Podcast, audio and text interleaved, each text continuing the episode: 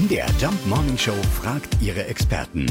Fakt oder Fake? Ja, unser Mann für alle Gesundheitsfragen ist Dr. Christoph Specht. Eine Erkältung verkürzen, funktioniert das wirklich und wenn ja, womit denn? Eine Erkältung verkürzen, wer würde es nicht gerne tun? Verständlich ist es ja, aber wenn man die Studienlage dazu anschaut, dann ist es doch da sehr mau. Zumindest kann man sagen, einfach mal so ein Vitamincocktail einwerfen und der hilft dann. Hm, wenn man es unabhängig betrachtet, eher nicht.